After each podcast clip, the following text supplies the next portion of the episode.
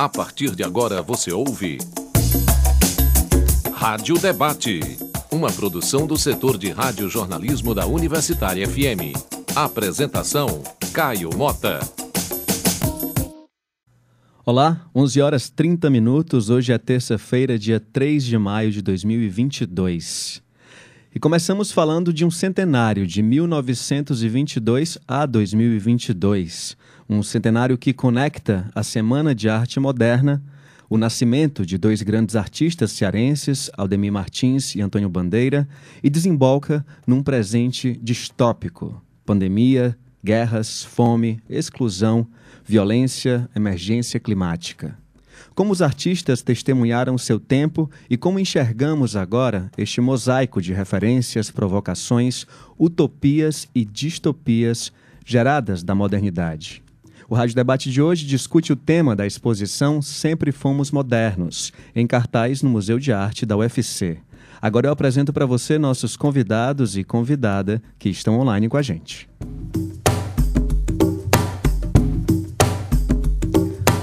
Hoje conversaremos com Graciele Siqueira, ela é diretora do MAUC, o Museu de Arte da UFC. Bom dia, Graciele, seja bem-vinda. Bom dia, Caio. Bom dia a todos os ouvintes da Rádio Debate da Universitária FM. Sempre um prazer estar aqui com vocês.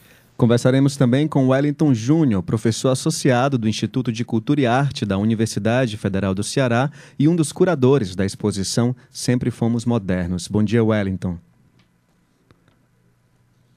Bom dia, Caio. É, bom dia a todos, todas e todos, ouvintes da Rádio FM Universitária. Para mim é um prazer, uma honra, uma alegria e uma rememoração estar aqui na rádio, que é esse equipamento importantíssimo, fundamental para a comunicação na cidade, da universidade, na cidade. Grande prazer estar aqui com, com vocês. E também conversaremos com Eliezer Nogueira. Ele é doutor em design pela Escola Superior de Desenho Industrial da UERJ, a Universidade Estadual do Rio de Janeiro, e também é curador da exposição. Bom dia, Eliezer. Seja bem-vindo. Bom dia, Caio. É um prazer estar aqui também. Muito obrigado pelo convite. É uma honra.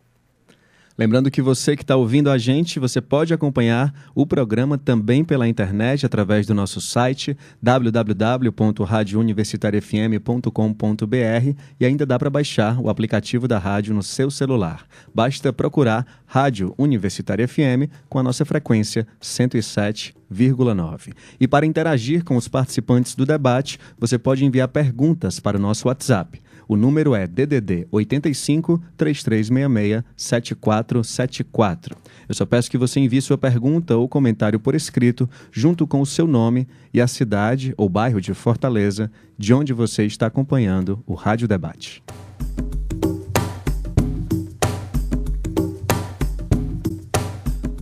Eu acho que para facilitar esse debate de hoje para os nossos ouvintes, para as nossas ouvintes, seria muito interessante a gente fazer uma breve contextualização a respeito da Semana de Arte Moderna de 1922. Eu queria pedir para o Wellington e para o Eliezer explicarem o que foi esse marco né, da história cultural brasileira. E aí fiquem à vontade, quem quiser começar. É, eu, eu vou tomar a liberdade de já dar o primeiro passo aqui na nossa, na nossa conversa. É, indubitavelmente, a Semana de Arte Moderna foi um movimento muito importante de renovação das artes no Brasil. Né? Embora a gente precise considerar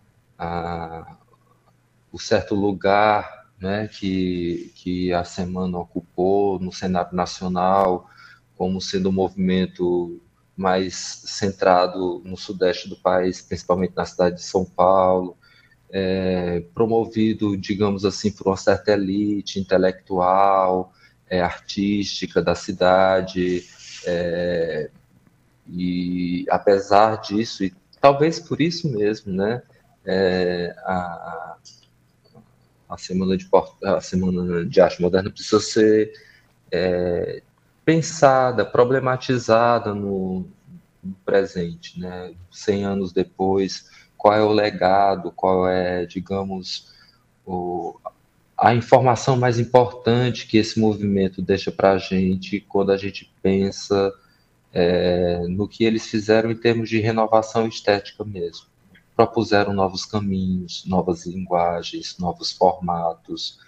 É, é preciso também pensar é, na participação é, de pessoas como Mário de Andrade, é, do Amaral, Anitta, que, embora fossem, digamos, jovens de uma certa elite paulistana, mas precisamos considerar a importância dessas mulheres nesse movimento, do Mário de Andrade como um homem negro, como um homem é, é, gay, homossexual. Né? Então a gente tinha aí participações muito importantes, muito vanguarda para a época, nesses lugares de fala, nesses lugares de representação política e social, é, mas também pensar em, no que esses jovens, né, porque eram jovens, eram pessoas muito jovens, fazendo a transformação num campo que é, já vinha, digamos,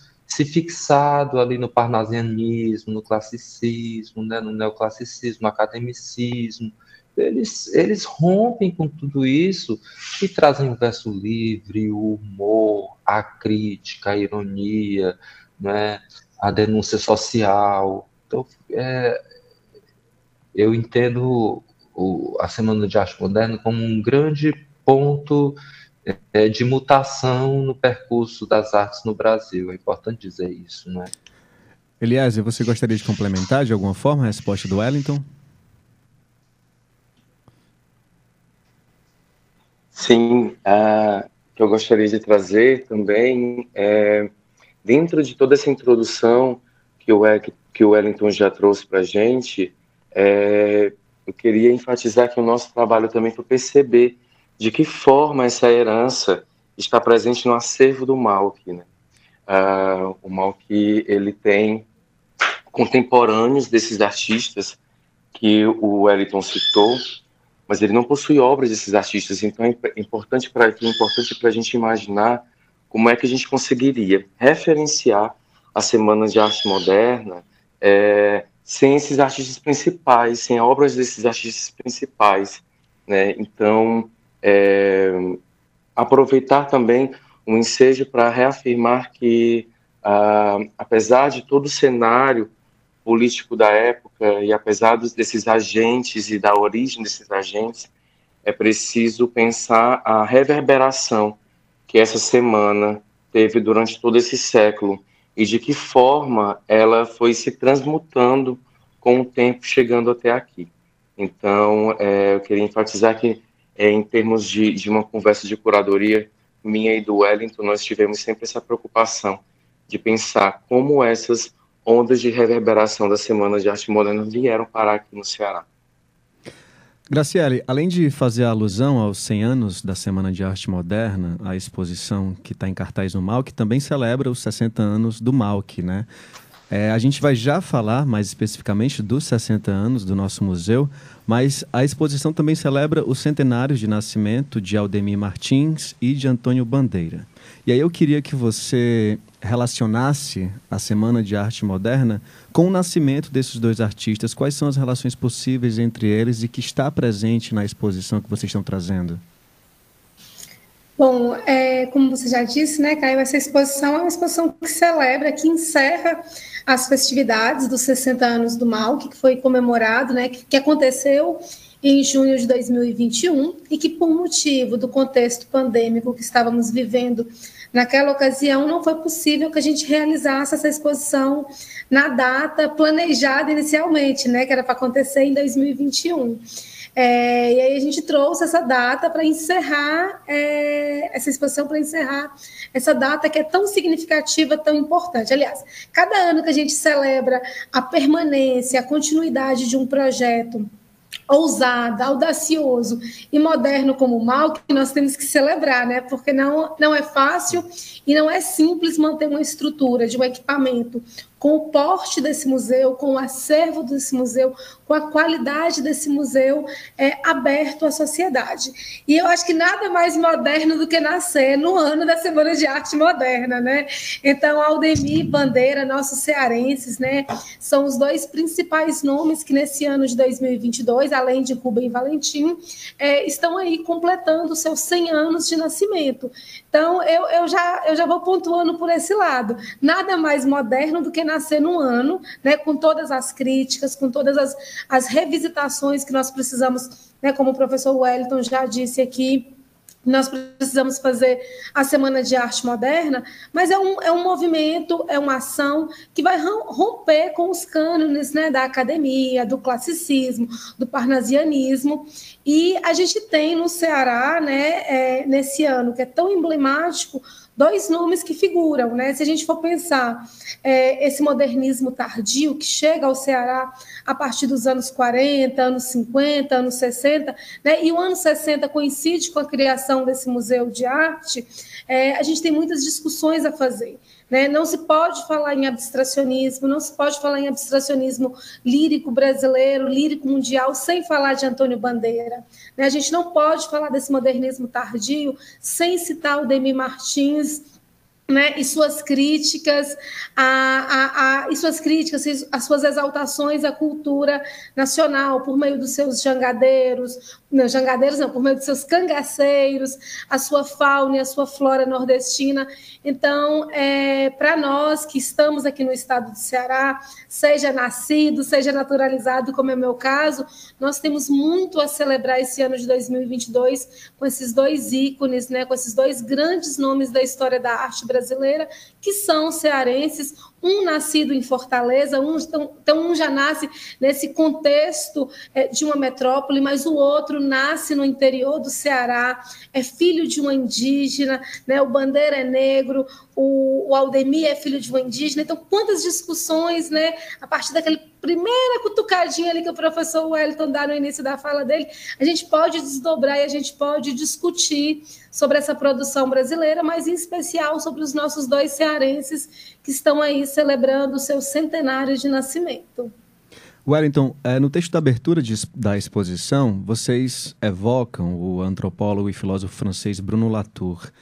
Especificamente o título do livro dele, de 1991, Jamais Fomos Modernos.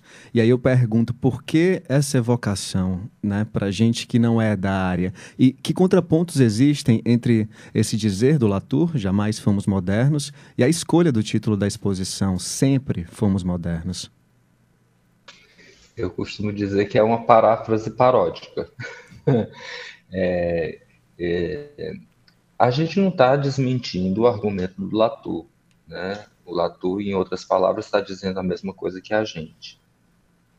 Então, o, o, o que é basicamente o pensamento do Latour? Né? Ele vai buscar, nessa tentativa de separação entre homem e natureza, que, digamos, é a espinha dorsal de um projeto moderno, a, o fiasco desse projeto essa tentativa de separação ela não acontece, ela não se dá. E ele vai, a partir desse problema, é, pensar que o projeto moderno ele não se realizou, ele não se completou, ele faliu. Né? Então, o que a gente vive é, é, outra coisa e não o apogeu, ou, digamos, o, a realização da, da modernidade. E eu brinco como, digo assim, bom, mas não ia dar outra coisa, ia ser isso mesmo. Esse projeto moderno, iniciado ali, digamos, historicamente, com o Renascimento, o final da Idade Média, Renascimento, ele não tinha como dar em outra coisa, a não ser esse cenário distópico, catastrófico, é, que a gente enfrenta hoje, né? Então, um cenário de destruição, de exclusão, de negação e é, um projeto que pensava o homem como centro de tudo, um homem como senhor de tudo, capaz de resolver tudo, ignorando a natureza, ignorando outros modos de vida, né? ignorando o próprio homem que está ao lado do homem. Então, o que a gente vive hoje não é o fiasco do projeto moderno, mas era a única realização possível. Tinha que dar no que deu. Né? Mas também é, não é uma crítica, digamos, leviana ou simplesmente é, é, não dirige temporária, mas é, é, é, unilateral ao, à modernidade. Ah, tudo que a modernidade produziu é ruim, tudo que a modernidade produziu é, é fiasco. Não.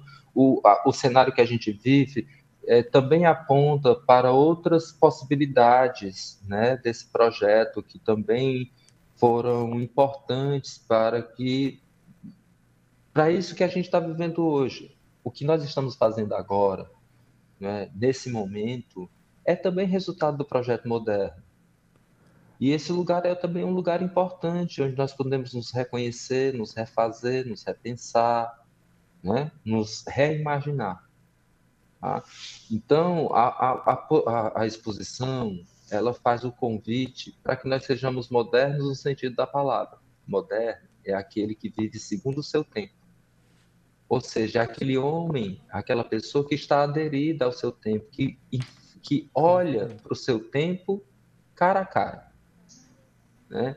A exposição ela faz esse convite, que a gente encare o presente, o presente que é resultado desse processo, e que nesse presente a gente comece não só a imaginar o futuro, não só a projetar um futuro, fabular um futuro, mas a operar o futuro hoje. Operar o futuro que a gente imagina, que a gente deseja, que a gente sonha hoje. Né? Não se trata de pensar uma utopia, um lugar que só vai acontecer, sabe lá quando. Toda utopia resulta em distopia. Mas quando a gente começa a operar o futuro no presente, nós estamos realmente sendo modernos. E eu acho que é esse o convite que a exposição faz. A partir de um acervo incrível, é importante dizer, é importante reafirmar a importância do Museu de Arte da UFC é, no, na constituição de um Ceará moderno. Não é possível pensar um Ceará moderno sem UFC e sem Malte. Ah, o, e, e, é nesse sentido né, que a gente está tentando convidar as pessoas a partir desse acervo do Malk, a partir dessas imagens, pensar o presente, construir o futuro hoje. É, essa, é esse o convite. Elias, eu queria que tu complementasse essa fala do Wellington, é, me respondendo como, que, que, modernidade é essa que vocês estão trazendo de uma forma mais é, recortada né, dentro da exposição, a partir da curadoria que vocês fizeram, a partir da própria perspectiva da exposição. Qual é essa modernidade? Que recortes vocês trazem? Só peço para tu ligar o microfone. Eu acredito que eu posso exemplificar essa aproximação através de, de duas obras que estão em uma das salas que é, é a aproximação entre, por exemplo, de Janira e Picasso. Estamos ali colocando os dois lado a lado, trazendo cada um os seus temas dentro de uma de uma tentativa de, de encontrar algo que os interseccione. E naquele, naquela posição onde eles estão, é, esse tema, o tema que nos intersecciona, e que a gente acredita nisso, é o tema da liberdade da liberdade, não só das formas, como no caso do Picasso, mas também do tema, de entender qual o tema central, por exemplo, em uma gravura da Djanira, em uma serigrafia da Djanira. É... Dentro desse, partindo desse exemplo, é, eu gostaria de complementar ah, que nós tivemos ah, essas duas essas duas âncoras, que, é, que são os centenários do Antônio Bandeira e do Aldemir Martins. E a partir daí, a, a, a ideia de fazer essa curadoria das outras obras do museu e trazer esse acervo, fazer esse acervo emergir da reserva e pensar como é, como é a modernidade desse acervo. Então, a partir daí, nós. É, a partir daí, nós decidimos lidar com temas e palavras-chave. Foi esse o método escolhido. Também para tentar fazer, fazer a interseção, na verdade, entre a curadoria e a expografia.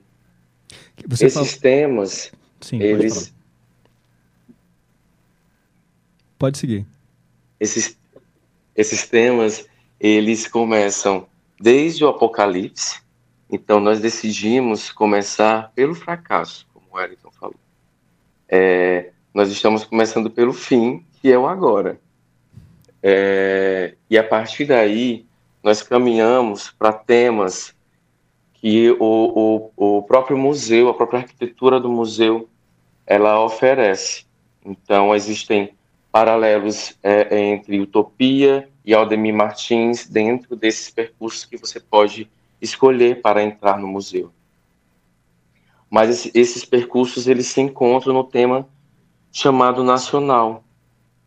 E a partir daí nós uh, trazemos toda essa a todas as possibilidades que nós conseguimos imaginar sobre esse tema, desde do, de uma perspectiva do Estado, desde uma perspectiva nacional autoritário, do nacional tradicional, do nacional popular. E ali a gente vai caminhando por essa por esse pelo museu e entrando nas, entrando em salas com outros temas como antropofagia, vaia, abstração, liberdade, liberdade festa, Antônio Bandeira 100 anos. E dentro desse, de todo esse de todo esse esse percurso a gente foi escolhendo a melhor maneira de intersecionar é, todos os artistas que estão presentes no, no na nossa escolha é, Obviamente não foi possível trazer todas as obras do museu, isso é uma tarefa impossível e a gente nunca imaginou que chegaria a esse ponto. Mas uh, eu, particularmente, estou muito feliz com a quantidade de artistas que a gente está conseguindo mostrar e a quantidade do acervo que o Malk eh, possui. E, e isso, para mim, é, é é uma das principais uh, atrações, vamos dizer assim. Para quem já conhece o museu, é, depois da abertura, que foi no sábado, uh, muitas pessoas vieram me perguntar se nós uh, havíamos realmente, é, é, se, se, a exposição ela abrangia o museu por inteiro, né? E, e é impressionante ver a cara delas de, de espanto e ao mesmo tempo e curiosidade e, e de, de, ver essa, essa configuração que é temporária e que eu diria que também é imperdível. Quantos artistas e quantas obras contém a exposição? Olha, é, você me pegou nessa pergunta porque a gente foi é, colocando uh, mais e mais a partir do momento que a gente subia as obras na parede. Então é importante também ressaltar que essa curadoria ela foi sendo finalizada junto com a expografia e com a montagem da exposição. Então a gente olhava, principalmente é, é, eu e Graciela, que estávamos mais presentes nesse momento, é, a, de começar a subir as obras e começávamos a pensar, nossa, mas agora eu lembrei de um descartes aqui, um descartes aqui, esse descartes aqui. Então a gente não tem como não colocar. Então foi um número que foi crescendo. É necessário essa contagem agora que nós terminamos, mas a última que eu fiz, é, sem as esculturas, nós passávamos das 300 obras. 300 obras. Graciela, tu pode falar mais desse processo de montagem para a gente? Como é que foi para você? Sim, sim. Para a gente aqui no Mal, que eu acho que é histórico, né, o que nós fizemos, né, mas aí a, a, com a idealização dos curadores, que foi desmontar uma configuração original do MAUC com salas especiais. Nessas salas especiais é, são importantes para o papel educativo que o museu tem, para a construção e consolidação da preservação da memória dos artistas cearenses, mas é, quando se trata de uma exposição comemorativa, a instituição também abriu mão dos seus padrões né, institucionalizados que ele já utiliza e escutou o que os curadores queriam trazer, queriam fazer nesse museu, né? A princípio pode parecer simples, vamos só desmontar o museu de arte e remontar com outra configuração, né? Mas eu sempre brinco, porque as pessoas falam assim: "Ah, é muito fácil trabalhar no museu de arte, né? A gente bate um preguinho na parede, pendura a obra, a exposição está pronta". E eu gostaria que fosse assim. Juro que eu gostaria, mas não é, não é essa a realidade. Né? A gente está dois meses montando essa exposição, dois meses levando obra, trazendo obra de volta, vendo o que, que dá certo, vendo o que, que não dá. Eles já tinham feito duas pré-seleções, e aí a seleção final ela vem sendo afinada por conta da, da montagem, de quando a gente de fato sobe, sobe as obras na parede e essa semana a gente vai fazer a computação de fato de quantas obras tem exposição, a localização correta de cada obra em cada lugar, para que a gente também tenha isso mapeado para a história do museu. Então, assim, fazendo um panorama só no olhar, são mais de 400 obras expostas.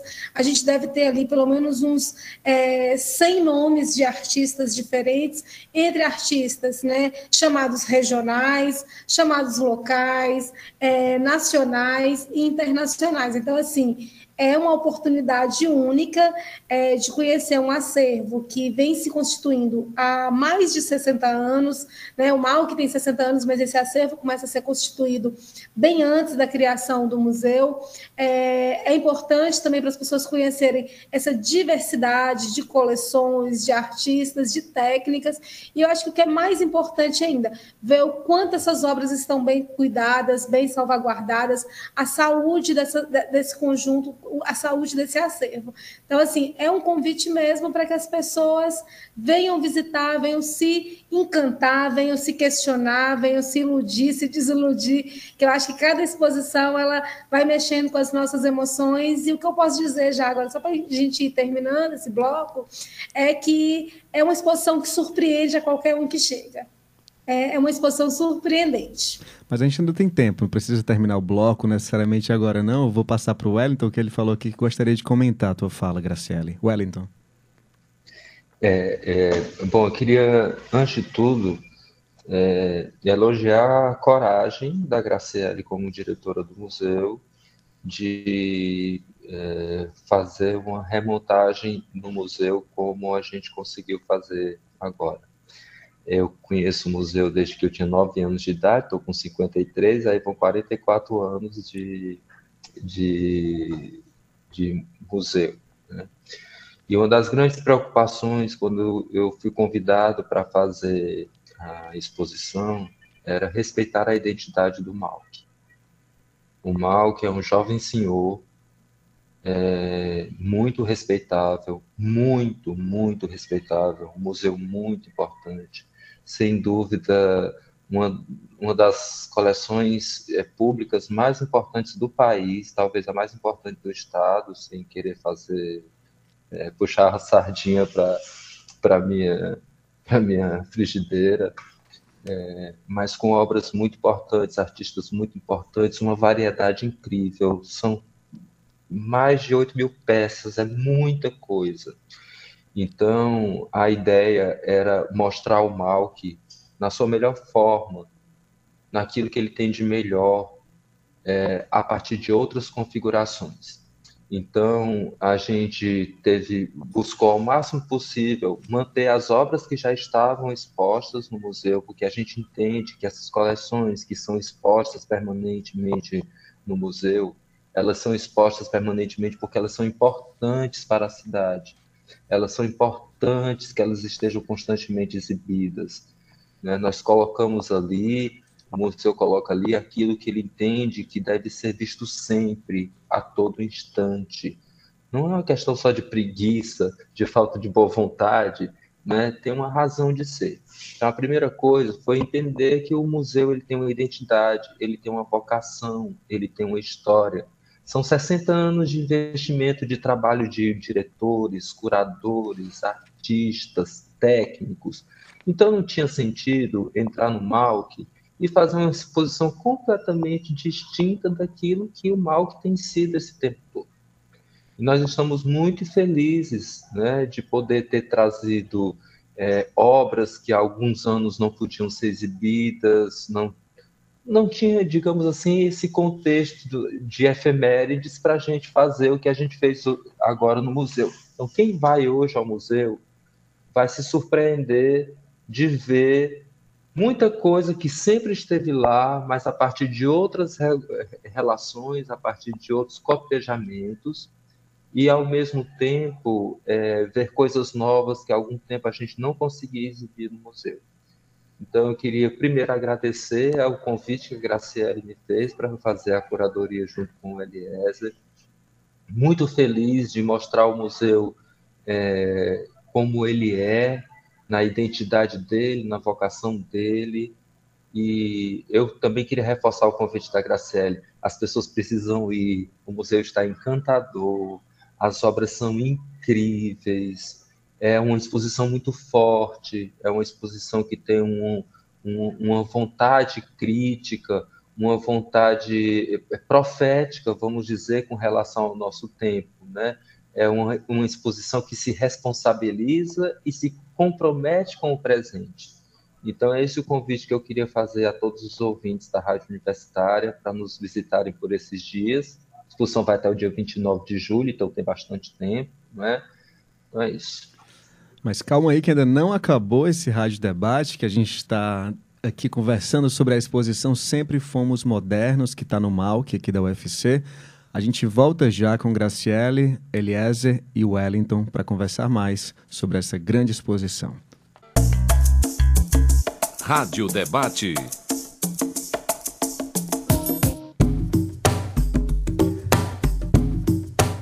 Estamos de volta com o Rádio Debate, hoje discutindo a exposição Sempre Fomos Modernos. Comigo estão a diretora do Museu de Arte da UFC, o Malk, Graziele Siqueira, e os curadores da exposição, Wellington Júnior e Eliezer Nogueira. Lembra você que está ouvindo o Rádio Debate que você pode interagir com os participantes do programa de hoje, mandando perguntas para o nosso WhatsApp, DDD 85 3366 7474. E aí eu peço, que eu sempre peço aqui, que você envie sua pergunta ou comentário por escrito e não em áudio. E é bom que você mande também seu nome e a cidade ou bairro de Fortaleza de onde você está acompanhando o Rádio Debate.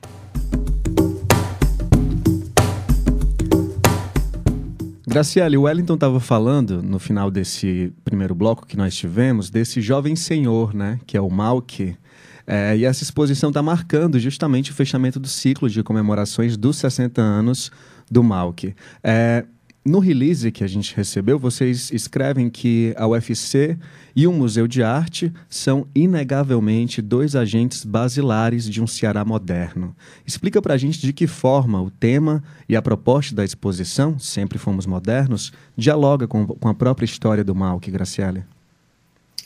Bom, é, a gente considera que o mal que seja moderno, que a UFC sejam modernos, porque apesar de ali na, na metade do, dos anos 50, né, da, da, do século 20, já termos alguns cursos isolados, né, alguns cursos superiores isolados no estado do Ceará, é através da criação da universidade que a cena cultural, a cena tecnológica, as formações acadêmicas, os cursos de línguas, eles de fato vão é, fazer parte desse cenário. Né? No, no âmbito da parte cultural, por exemplo, o, o MAUC é o primeiro museu universitário do estado do Ceará, né, vinculado à Universidade do Ceará naquele momento, hoje o federal, né, é o primeiro museu de arte do nosso estado.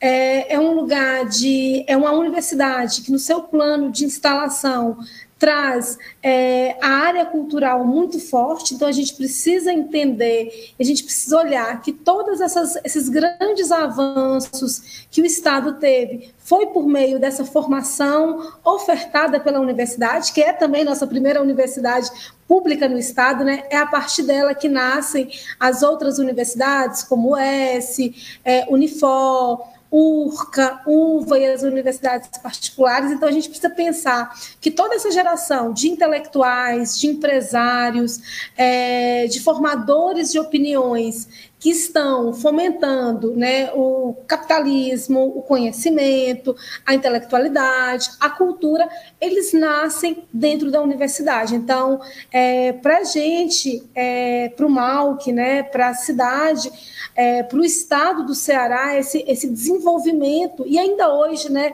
quando a gente olha a estrutura do estado, a gente vê os grandes cientistas, chefes, todos eles praticamente são do quadro da universidade. Então, se a gente pode dizer é, que o Estado é, avançou muito, ele avançou graças àquela iniciativa lá nos anos 50, anos 40, anos 50, de criação de uma universidade pública do Estado para o futuro desdobramento de outras. Né? E a gente traz essa questão também porque é um acervo moderno. Né? A gente tem no Ceará, a, gente, a, a arte no Ceará ela é acadêmica com Raimundo Sela, ela é acadêmica com Vicente Leite, mas eles já não são tão acadêmicos quanto a formação, os lugares onde eles estudaram, como a Escola Nacional de Belas Artes. Eles já estão pegando ali as pinceladas impressionistas, já estão pegando aquela pincelada modernista. E esse acervo surge né, da Escape, né, daqueles artistas oriundos da sociedade cearense de, de belas artes, é, do Centro Cultural de Belas Artes, do Grupo Clã, é, que são intelectuais que se reúnem para discutir a cultura, a literatura. Então, assim, como não pensar esse Ceará moderno a partir da Universidade né, Federal de Ceará, a partir do, a, e a cultura a partir do seu Museu de Arte? E é claro que eles não são os únicos, né? Hoje a gente tem um Estado moderno porque o ensino avançou, o ensino em suas mais diversas esferas, a cultura também teve muitos ganhos, né? E aí a gente precisa também é, aplaudir as iniciativas da Secretaria de Cultura do Estado do Ceará, que é a nossa primeira secretaria em termos de Brasil, né? Nasce no Estado do Ceará. Então, assim, a gente tem muitas ações que são pioneiras, né? E que nascem no Estado do Ceará. Nem todas nascem dentro da UFC, né? Mas esse movimento, esse movimento inicial, né? e que vai se desdobrar no que nós temos hoje dentro do Estado, ele começa assim, para mim, no meu ponto de vista, dentro da Universidade Federal, dentro da Universidade do Ceará. O Wellington está aqui te ouvindo e balançando a cabeça, afirmando tudo que você falou, então não é só seu ponto de vista, eu imagino. Também é o do Wellington e também deve ser o do Eliezer, do Eliezer não é isso? Com certeza. A Universidade é Federal. Assinando embaixo é, é assinala, eu diria, assim, a Constituição do Ceará moderno mesmo. É, olha, a quase totalidade do conhecimento técnico e científico produzido nesse estado é produzido dentro da Universidade Federal do Ceará. Isso é uma coisa muito importante de se considerar, de se considerar, né? Porque a universidade, primeiro que as universidades são, é, é são, digamos, um dos pilares, né, da constituição de um projeto moderno. As universidades surgem com a modernidade. Então, toda a ideia de ciência, de conhecimento, de academia, de técnica, é? É, a própria definição do que é uma profissão, dos códigos de ética da profissão, tudo isso foi inventado dentro das universidades. Então, imaginar que que quando o, o, o, professor Martins Filho com, resolve é, criar a universidade, a gente realmente deve é, muito a este homem, um homem muito avançado, muito à frente do seu tempo. Você imaginar que um homem que teve a visão de comprar Picassos, Miró, Solage, Gite Kudran para uma universidade no, no Nordeste brasileiro. Então ele tinha a noção de, de onde a gente estava indo. Havia também uma demanda social, né? de formar os jovens da elite cearense que começavam ali a, a, a se formar. Então, o que a gente tem depois da universidade é a constituição realmente do Ceará moderno na arquitetura. Quando a gente vai ter as primeiras casas, os primeiros projetos arquitetônicos importantes da cidade, vamos dizer assim, em grande escala, a partir do curso de arquitetura da UFC, o desenvolvimento dos meios de comunicação, né?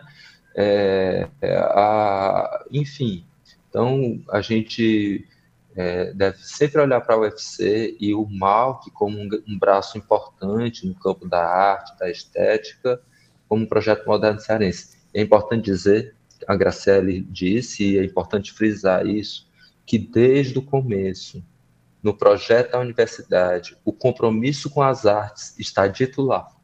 Isso é muito bonito, porque havia um compromisso intelectual em vários campos, não só no campo da ciência, da produção acadêmica, filosófica, mas também no campo das artes. Né? Isso é muito interessante, muito bonito. Elias, você ia falar? Quando o Wellington começou, você ia falar alguma coisa? Se quiser complementar, fica à vontade. Tá me ouvindo? Eu acho que a gente está com. Oi. Oi, você está me ouvindo? Todo, sim. Uh, na verdade, complementar no sentido da minha experiência também, como, como bacharel em comunicação social, né, formado também pela UFC. Então, é, é entender também esse, essa, esse meu trabalho aqui como, como algo que eu posso retribuir da formação que eu tive, né?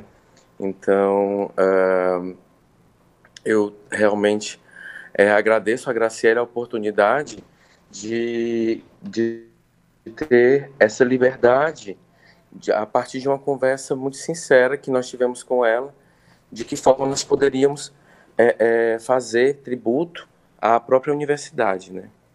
É, eu acredito que é isso. Eu fiz uma pergunta para ti, aliás, no primeiro bloco, a respeito de a partir da curadoria que vocês fizeram, da própria perspectiva da exposição, que modernidade é essa que vocês estavam trazendo? E aí eu volto um pouquinho agora para a Semana de Arte Moderna de 1922 para falar de uma proposta que eu acho que reverbera bastante ainda na cultura brasileira, que é a proposta da antropofagia. É, eu queria que você dissesse para a gente primeiro o que é essa proposta, né, nas suas palavras, e depois dissesse se essa, como essa antropofagia ainda reverbera nos dias de hoje, né? E mais ainda, a exposição Sempre Fomos Modernos é antropofágica também? Começando pela definição e seguindo aí com essas 10 perguntas que eu te fiz.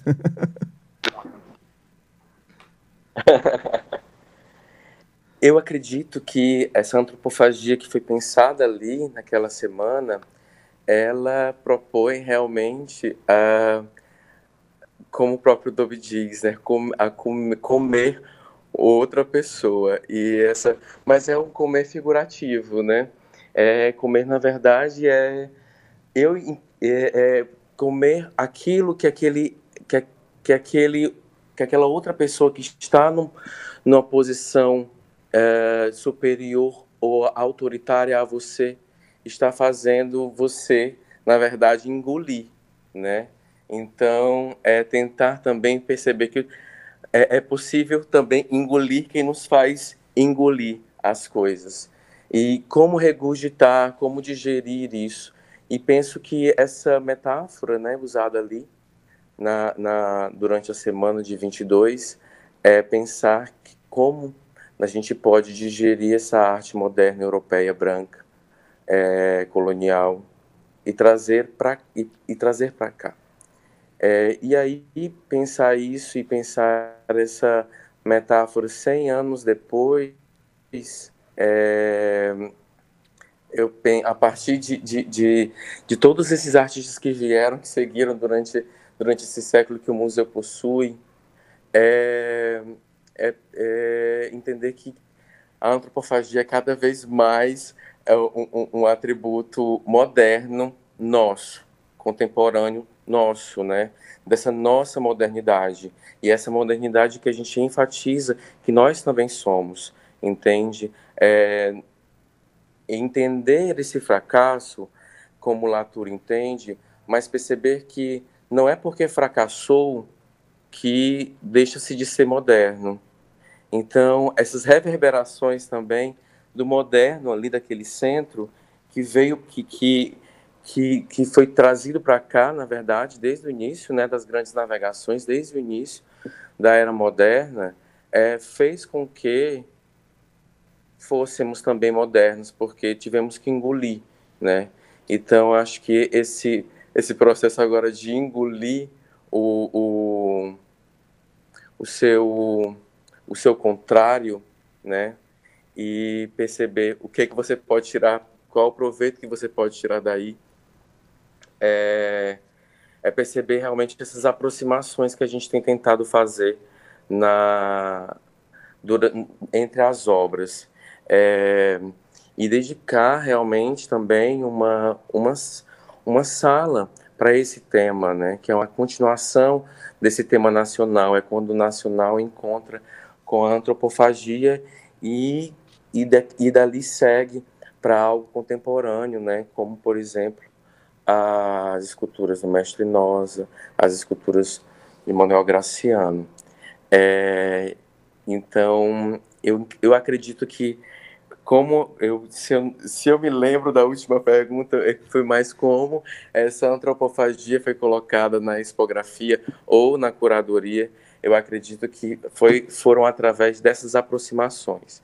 É, é entender a importância é, de relacionar os quadros. É, também queria dizer que essa tentativa de, de, de aproximação e de, e, e de é, deglutição das obras, ela, ela vem também através do acúmulo.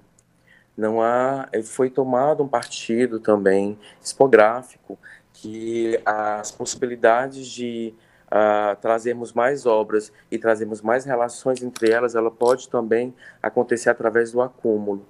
E, e esse acúmulo, ele é mais do que um, um, um, um atlas mnemosyne, como tem, como tem dito no texto, ele está ali construído não só com as imagens, mas também com o próprio trajeto, o próprio percurso do, do visitante é, a partir da sinalização da exposição, que brinca com as palavras. Então a gente tem também imagem e palavra, e, e essa mais uma possibilidade de relação né, que nós, os curadores, pensamos nesses temas e nesses subtemas que podem contextualizar ali essa aproximação. A gente fala também no texto que o visitante é o editor.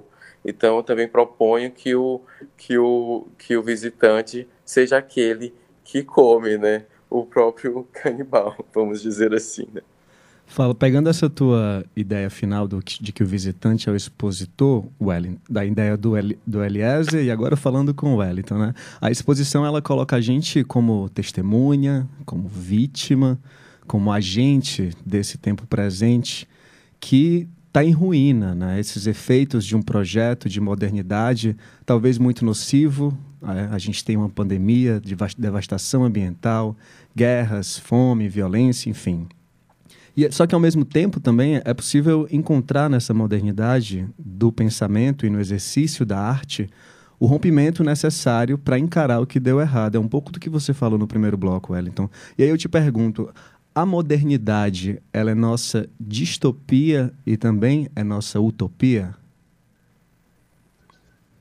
Sim, eu diria que sim. E a gente tem que lidar, é, lidar com isso é, lidar com. A, bom, já que a gente está na rádio, né? Lembrar um pouco a Marina Lima cantando o Antônio Cícero, né? Para começar, quem vai colar os tais caquinhos do velho mundo? Não tem onde jogar fora. Todo iconoclasta tem que lidar com os cacos que gera. Certo? E eu acho que esse é o nosso grande compromisso. Acho que a gente vai ter que fazer uma coisa assim, tipo Gaudí, com um monte de caco fazer maravilhas. É, é, eu acho que esse é o, o grande espírito moderno, sabe? É, eu, quando a gente, se a gente pensar mesmo historicamente, tudo que a gente vive hoje é definido no, no, no, modernismo. Até o que é ser moderno, o que é ser contemporâneo, ou não ser moderno, não ser contemporâneo, ser antigo. Essas divisões foram feitas no século XIX, entende? Então, a, a, o que a gente chama de antigo é uma invenção moderna, o que a gente chama de moderno é uma invenção moderna. Porque, sabe, a guerra na é uma invenção moderna. a Croácia é uma invenção moderna. Antes disso não existia Estado moderno, não existia Estado nacional. A nacional é uma invenção moderna. Então, ai, o contemporâneo, como diz Gamba, é o cara que está ali com o tempo e não está. Isso também é do moderno. É só o homem moderno que pode também ter essa relação de junção e disjunção com o seu próprio tempo. Entende? Então, é, a própria ideia de que podemos lutar, de que podemos resistir, de que podemos imaginar, isso também é uma invenção moderna. E são esses cacos que a gente está lidando, entende? Eu acho que é um pouco isso. Graciela, a gente está chegando ao final do programa e eu queria dedicar esses cinco minutos finais a gente tentar é, trazer essa exposição, porque aqui a gente está no, no, campo da filosofia também, e eu queria que você falasse para os nossos ouvintes o, o que, que tem na exposição, é, fazer um convite, trazer mais detalhes, enfim, usar, dar para vocês esses cinco minutos para vocês falarem o que não foi falado aqui e o que pode ser interessante para convidar toda essa galera que está ouvindo o Rádio Debate a, a ir ver a exposição. Certo. Bom, é, eu já falei e reforço, a exposição ela está surpreendentemente é, surpreendente, né? Ela está linda, ela é uma imersão a esse acervo, a esse conjunto museológico sob guarda da Universidade Federal do Ceará, neste Museu de Arte então, quem chega aqui no mal, que não vai ver salas especiais, vai se deparar com duas homenagens, né? A Aldemir Bandeira são os nossos modernistas, são os nossos é, centenários, são aqueles a quem a gente vai é, né, dar, fazer todas as loas nesse ano de 2022, todas as contribuições que eles têm para a arte brasileira, mas a gente também vai conhecer um acervo que poucas vezes né, foi visto, poucas vezes foi mostrado, muita coisa ficou da, das salas é, permanentes, como Chico, Bande Chico, Gadelha, é, Sela. A gente vai encontrar esses personagens para gente né? Para quem já frequenta o Museu de Arte, eles são é, conhecidos, eles são familiares. Mas a gente também vai poder se debruçar sobre um acervo, sobre um conjunto de artistas cearenses, é, de artistas brasileiros, de artistas baianos, né, de artistas estrangeiros. Então, a gente vai poder se deparar com as, é, com as releituras das gravuras da escola de Ukiê, do Japão, são gravuras é, no século XX, a partir de um trabalho feito no século XVII, XVIII. Vamos poder ver as heliogravuras de Rembrandt, Lucas Deleide, de Ré, César Domela. Vamos conhecer obras como Picasso, Leger, Miró, Hans Hartog, Jacques Vignon, e a gente também vai poder ver os nossos artistas locais, Sérvulo Esmeraldo, Nearca Araújo, Carmelita Fontinelli, Nice, Estrigas, Barrica, né, que são nomes também é, da nossa, da nossa, do nosso Ceará. E além de uma sala, sala, de cultura popular, que homenageia Manuel Graciano, que é uma coleção que chegou muito recente ao, recentemente ao mal, que doada pelo professor Ismael por Deus. Né? O público vai poder ver ali é, o nosso primeiro Mário Barata, que foi uma intermediação do professor Gilmar de Carvalho, antes de falecer, para que essa obra viesse para o mal, que para que essa obra pudesse estar na coleção do museu. E é uma obra que acabou de chegar de um restauro, ela chegou exatamente a tempo de poder entrar na exposição, né? que é uma obra, é, ó, o professor Wellington está aqui arrepiado, tá arrepiado é uma obra doada pelo professor Ismael por Deus, mas que foi uma intermediação, o professor Gilmar tinha um sonho, né? tinha um desejo que esse museu tivesse um Mário Barata, né? e foi um dos últimos atos que ele fez de intermediação, então, assim, público vai poder ver é, um acervo que conta né, um pouco da nossa história, né, que conta a história mundial, que conta histórias locais. Né, a gente vai ver que tudo é moderno, apesar de ser um acervo aí de aproximadamente 60 anos, nada é estranho aos nossos olhos, é, tudo é familiar, até quando não é familiar, até quando é abstrato, se torna familiar. Então, fica um convite ao público vir. É uma visita, é uma, é uma exposição que, uma vez, não é possível você ver tudo, é uma visita que vai exigir que o público volte muitas vezes. Né? É um conjunto muito grande. É, e já ficam os convites, né? O MAL que funciona de segunda a sexta, das 8 às 12, de 13 às 17 aos professores que estiverem ouvindo, né, coordenadores de grupos, que, quiserem agendar grupos, entrem em contato conosco através do 33667481. Se precisar vir num horário especial, nós recebemos, a gente se organiza para poder receber grupos à noite, grupos no horário de almoço. A gente faz o possível para que o público não volte para casa sem visitar a exposição. E sigam a gente nas redes sociais né, do MAUC, arroba Museu de Arte da UFC, arroba Educativo, é, Educativo MAUC, arroba Biblioteca do MAUC, né, que a gente está é, difundindo todas essas informações lá. E fica também mais um convite especial. Nesta sexta-feira, dia 6 de maio, a gente tem mais uma edição do projeto Música no MAUC, que acontece das 12h30 a 1h30 com a Camerata de Cordas da UFC. E é uma oportunidade do público chegar um pouquinho mais cedo e poder circular por essa exposição, já dar uma espiada para depois ficar com vontade de voltar muitas e muitas vezes a esse museu. Então, este é o meu convite. Né? É, eu só falo que eu estou escutando quando eu vejo as pessoas saindo. Nossa, o mal que tem isso, que bacana. Vou voltar novamente. Então, é, é esse o meu convite. É isso. E lembrando a você que está ouvindo o Rádio Debate, se você não sabe onde é o MAUC, o MAUC fica aqui na Avenida da Universidade, o número 2854. E essa exposição maravilhosa vai estar tá disponível no MAUC, vai estar tá em exibição até o dia 29 de julho de 2022. Então não tem desculpa para você não ir fazer essa visita. A gente agradece a participação aqui de Graciele Siqueira, de Wellington Júnior e Eliezer Nogueira. Eu sou Caio Mota, o Rádio Debate de hoje fica por aqui. E lembra você que esse programa vai estar disponível logo mais nos aplicativos de podcast. É só procurar Rádio Debate no Spotify, Deezer e em outros tocadores.